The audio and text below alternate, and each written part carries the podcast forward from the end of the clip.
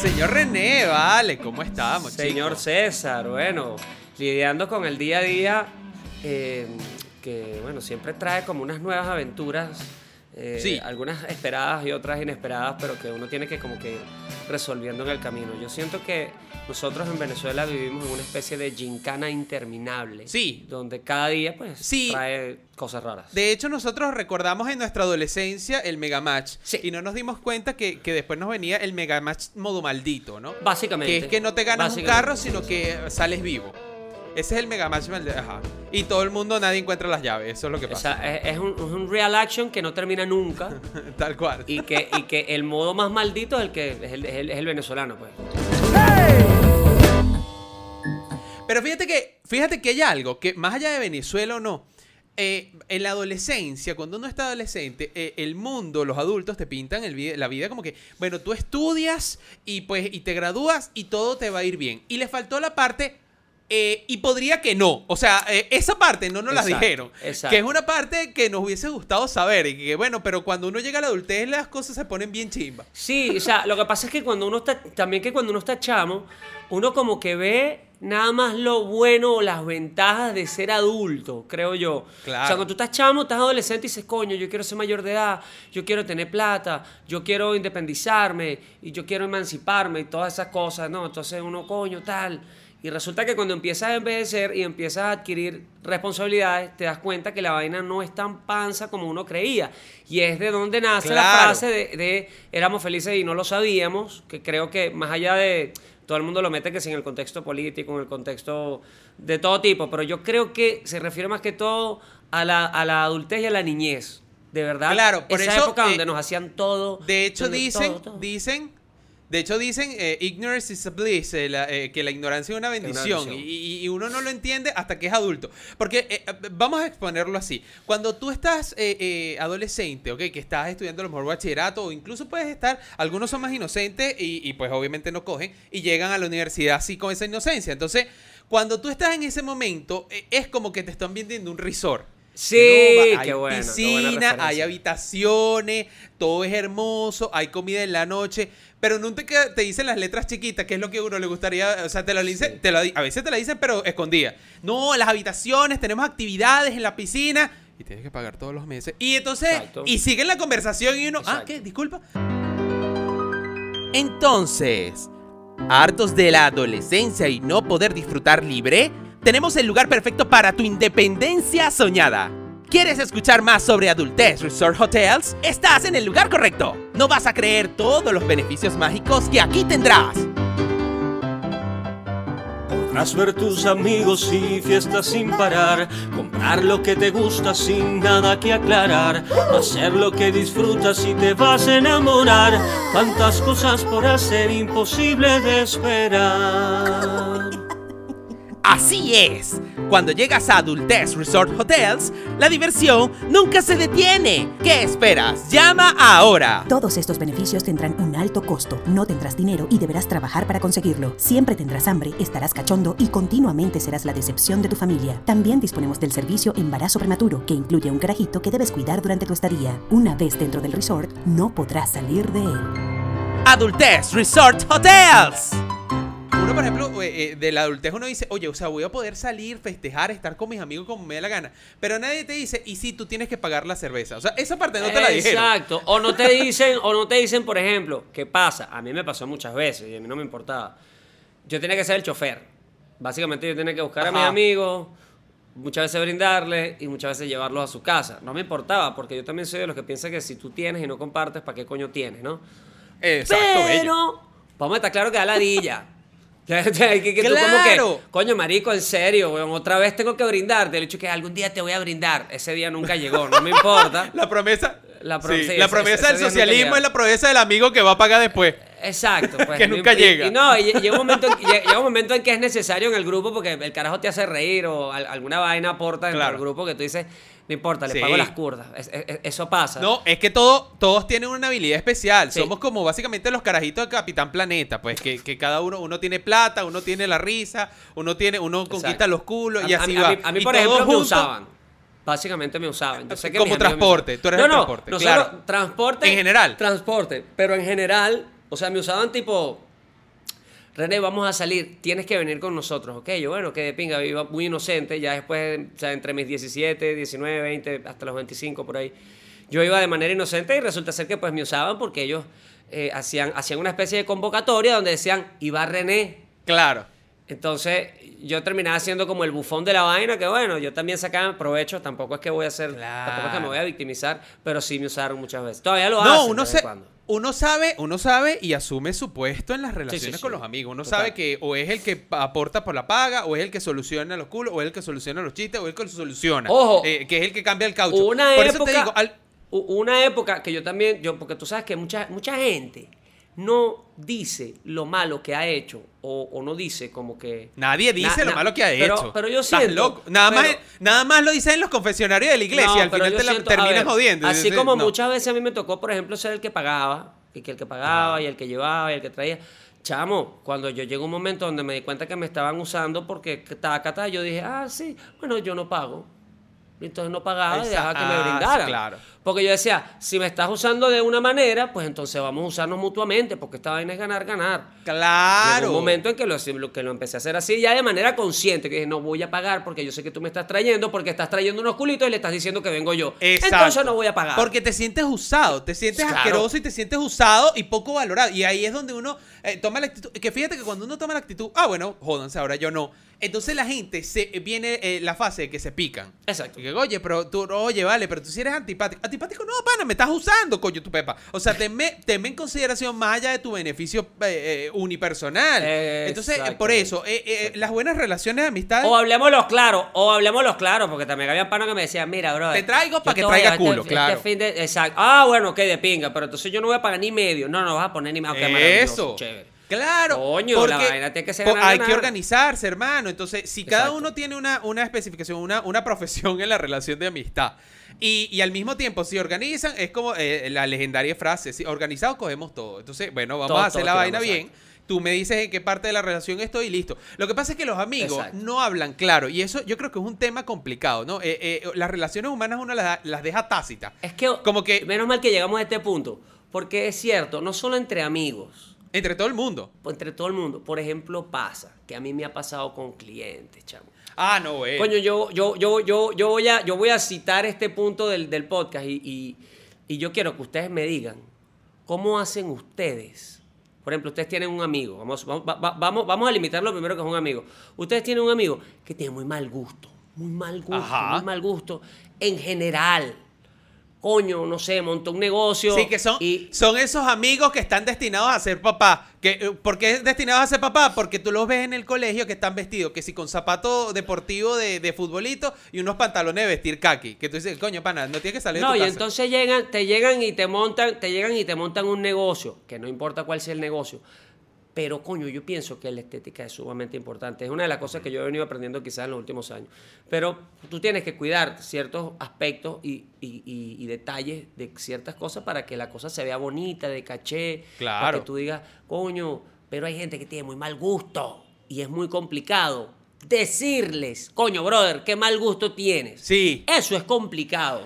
Sí, fíjate que es por eso complicado. que tú dices, o sea, e- e- entre amigos es difícil. Imagínate gente que no conoce. Claro, lo que pasa es que ha- hay mucha gente que dice, no, pero entre eh, los que son amigos, amigos de verdad, las entre las amistades se dicen la verdad de la cara.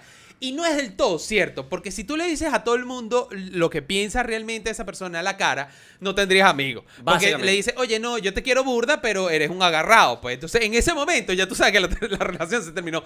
El problema está en que, porque la mayoría de la gente no quiere escuchar la verdad en su cara. No. Ese claro, cuando no quieres escuchar la verdad en su cara y aparte es de tu amigo, ahí pasa realmente la fase de, eh, ah, pero coño, y, y- y- y lo dijiste tú, chamo, que tenía confianza en ti. Bueno, pero la confianza no, no da asco. Bueno, ahí está. El asco que me da eres tú. No, y, y- y eso, debe- eh, eso debería ser precisamente un indicativo de que esa persona te va a hablar con sinceridad y te va a decir, mira, coño, ven acá, vamos a hablar. Claro. Esto está pasando para una cosa para otra, coño. Es bueno escuchar. También hay, ta- también hay que tener tacto para decir las vainas porque hay gente que es sumamente falta de tacto, vamos a, re- a recurrir al mismo. Claro, es mejor. Coño, pana, y- es complicado, pero ah, yo pienso que las cosas hay que decirlas, hay que decirlas. y- Es mejor decirla de frente para Sí. que esté claro todo el mundo. Ojo, hay que decirlo como tú dices, contacto, porque no te vas a lanzar de camión, pues. Porque el, el lanzarte Exacto. de camión es lo que, lo que hace que después se complique todo. Pero, eh, O sea, no es, no, es que, no, es, no es que a tu novio un día le vas a decir, mira, vale, es que yo no te quiero besar porque esa boca tuya te huele a sebo. No, Coño, No vale. le puedes decir esa vaina. no, le pasas No un le puedes decir- caramelito, la llevas al odontólogo. hay maneras. Claro. Exactamente. O no es que le vas a decir a tu amigo eso, mira, vale, no seas tan vividor, no, mira, ven acá, coño, tu madre, cuando vas tú la cerveza, ven acá, Claro, lo que pasa es que lo que pasa es que volvemos a- al tema de, de las habilidades que tiene cada uno. Hay un amigo que, que es el que no tiene filtro. Exacto. Que es el que va a besar a la jeva y que, oye, no, te, te huele a culo. O sea, verga, hermano, pero ten cuidado. O sea, no le. ¿Sabe? Eso, eso, eso puede pasar. Es una habilidad especial. El, el extremo sincero. El que no tiene filtro. Ah, ah, ojo, ahí el pana que soluciona. Que siempre es necesario en un grupo. Eh, eh, eh, que es el pana que te cambia caucho, que te limpia los bornes del carro. ¿Sabes? Eso, el, eso. que, el que sabe sumar rápido cuál es la caja del vacío, cuánto es. Esos son los panas. Pero fíjate que en un grupo de amigos no puede haber dos amigos con la misma habilidad porque chocan. Es como. Son como dos imanes tratando de entrar en el grupo. No, no van a entrar, marico. Sí, de hecho, de hecho en, en- en- en el grupo de, de mis amigos, nosotros, por ejemplo, teníamos de todo tipo de, de- de, de, eh, digamos que de talento, pero había uno que tenía un talento específico que era vomitar. Él bebía cualquier vaina y terminaba vomitando.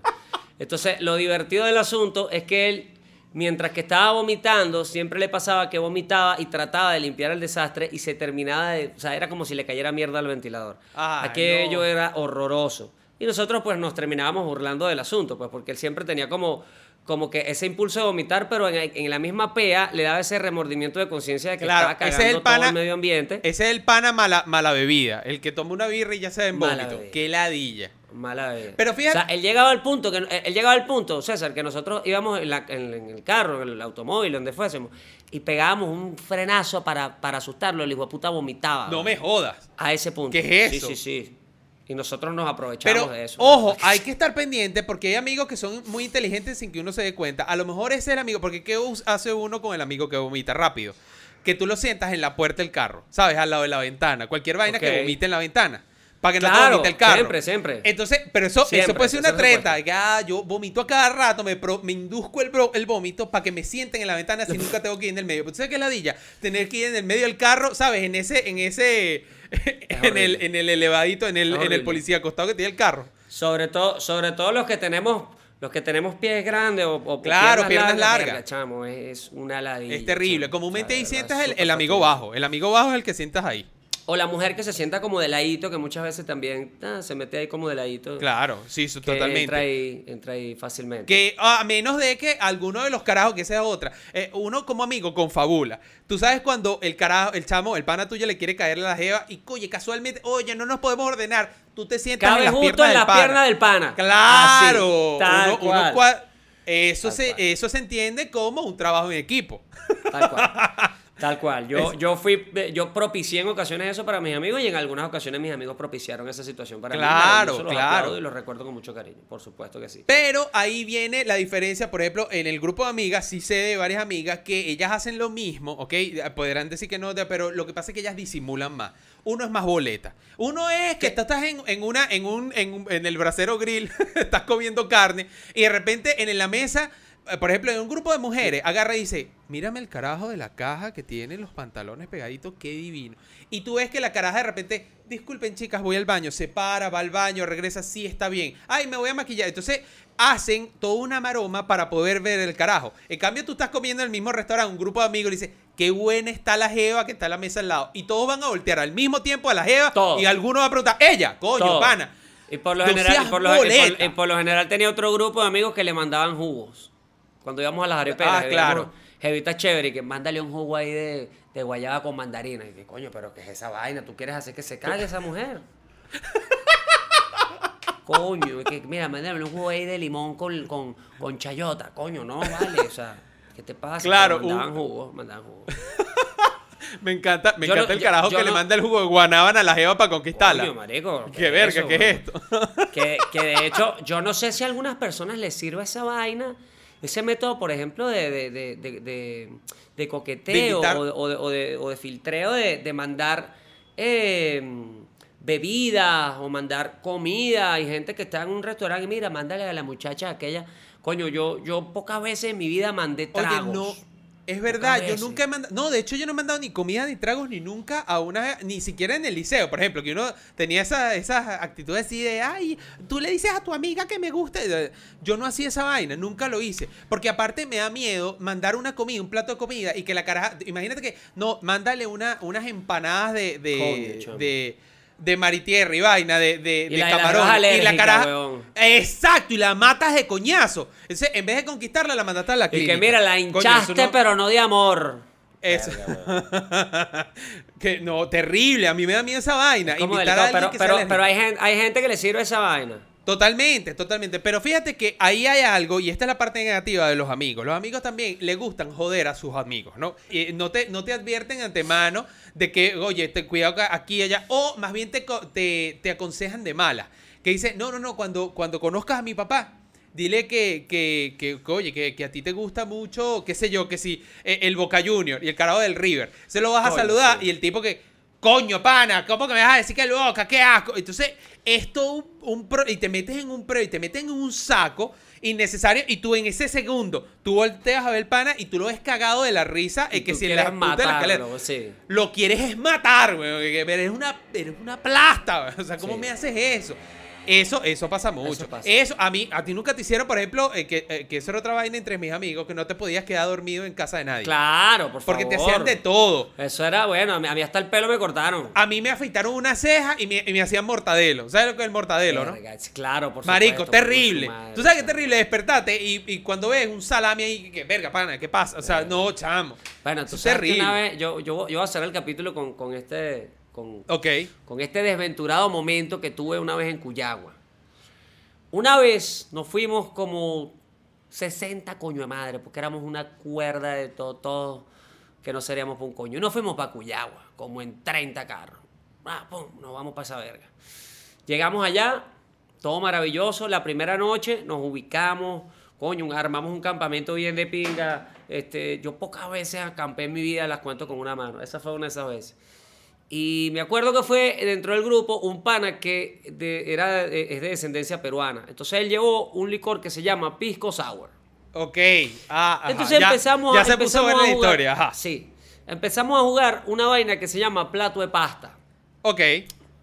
Plato de pasta, para los que no han, para los que no han he jugado plato de pasta, nos pueden preguntar por aquí y yo les, yo les diré cómo se juega plato de pasta. En los Sí, comentarios. no, no se los voy a decir todo. Entonces, bueno, chamo, arrancamos a plato de pasta, arrancamos primero que si con ron, que si con cerveza, que si con tequila, aquella vaina, cada quien tenía una botella distinta, cada quien iba tomando y cada quien le iba repartiendo al que tuviera al lado, hubiese perdido no hubiese perdido. Aquella vaina fue, pero no joda, el acabose.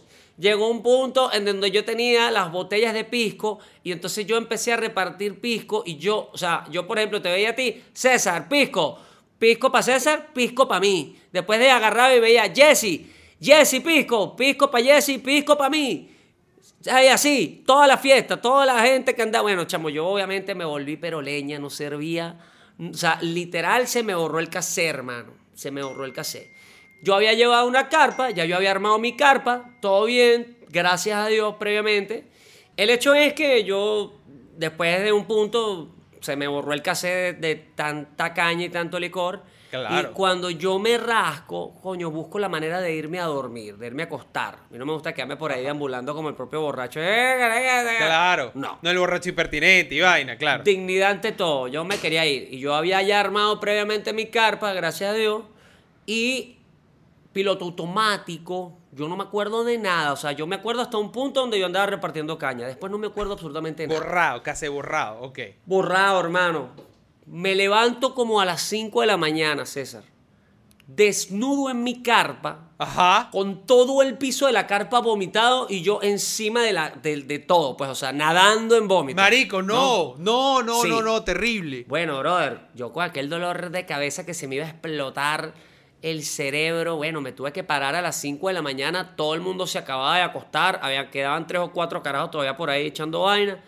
Bueno, hermano, a voltear esa carpa como una media. Claro, marico. Para limpiarla. Me metí mar adentro, limpié esa verga como una media, ra.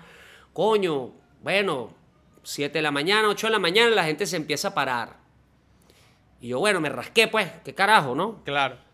Y entonces empiezan, bueno, ahí, ahí donde empezó la, la, la, la, la parte divertida del asunto, porque mis amigos me dicen, Marico, anoche te rascaste y te volviste mierda, y te desnudaste, y te acostaste, y todo el mundo te tomó fotos. No. Bueno, marico. Ahí fue donde me dio la pálida de verdad. Yo no me joda, tú me estés en serio. Me dijo, "Re- marico, todo el mundo pasaba y te tomaba fotos. Yo no me puedes decir esta vaina que es en serio. Bueno, marico, a mí me tocó pasar todo el día de teléfono en teléfono averiguando a ver quién coño me había tomado fotos para borrar. para borrar esa vaina. No. Bueno, esos fueron los amigos con los que yo me fui. Yo creo que no sobrevivió ninguna foto de esa historia. Sería de verdad bastante dantesca y grotesca. Pero eso deja ver que con los amigos que andas, eh, Claro. todo va a depender cómo termines. Claro. Pero fíjate que es una buena manera de saber que eh, eh, pues eres digno para la- adultez. ¿Y por qué? Porque si tú sobrevives a tus amigos y llegas vivo a la adultez, ya sabes que no hay nada que te mate. No. si, no, si los juegos de tus amigos no te mataron, hermano, no te va a matar nada. Si sobrevives al colegio y el bullying del colegio, a tus amigos y al comunismo, marico, eres inmortal, eres un highlight. Eres inmortal, claro que sí, claro que sí. Lo único más inmortal que eso es una vieja italiana que yo tengo abuela que tiene ciento y pico de años. Ya sabemos que no. Mira, oye, chico, pero, pero tú sabes que sí somos buenos amigos, tú y yo, hermano. Coño, si tú te llegas a rascar y te desnudas, coño, yo te tapo, hermano. No, no, no hace falta. Yo me desnudo solo sin rascar. no, mentira. No, no, no, pero yo te tapo, o sea, yo te Ah, tapo para que nadie te esté no viendo, joda, pues. Muy bien. Y si, Claro. Muy bien. Y si tú llegas a vomitar en una carpa, yo te ayudo a lavarla. ¿Ves? Ahí está. Eso es una, No una, joda, una no amistad joda, bonita, eso. chico. No joda. No y toda la gente que nos ve también es parte de nuestros buenos amigos. Así que ya lo saben, suscríbanse, eh, activen las notificaciones en la campanita, comenten a ver cuáles son las otras ratadas que han tenido, por favor, eh, entre amigos. ¿Qué- ¿Cómo has jodido o te han jodido a ti? Y bueno, síganos, por favor, por allá. Sigan al señor arroba René Piso Velasco en todas sus redes sociales, por favor. Y por allá, arroba César Kensen, y lo pueden seguir también en Twitter como soy César Kensen, que tiene nuevo Twitter, así que vayan a seguirlo. Y bueno, Por muchachos, favor. nos vamos a estar viendo eh, en el próximo episodio. Eh, siempre es muy divertido conversar para ustedes y con ustedes. Claro que sí. Acá el no es lo que parece. Chao.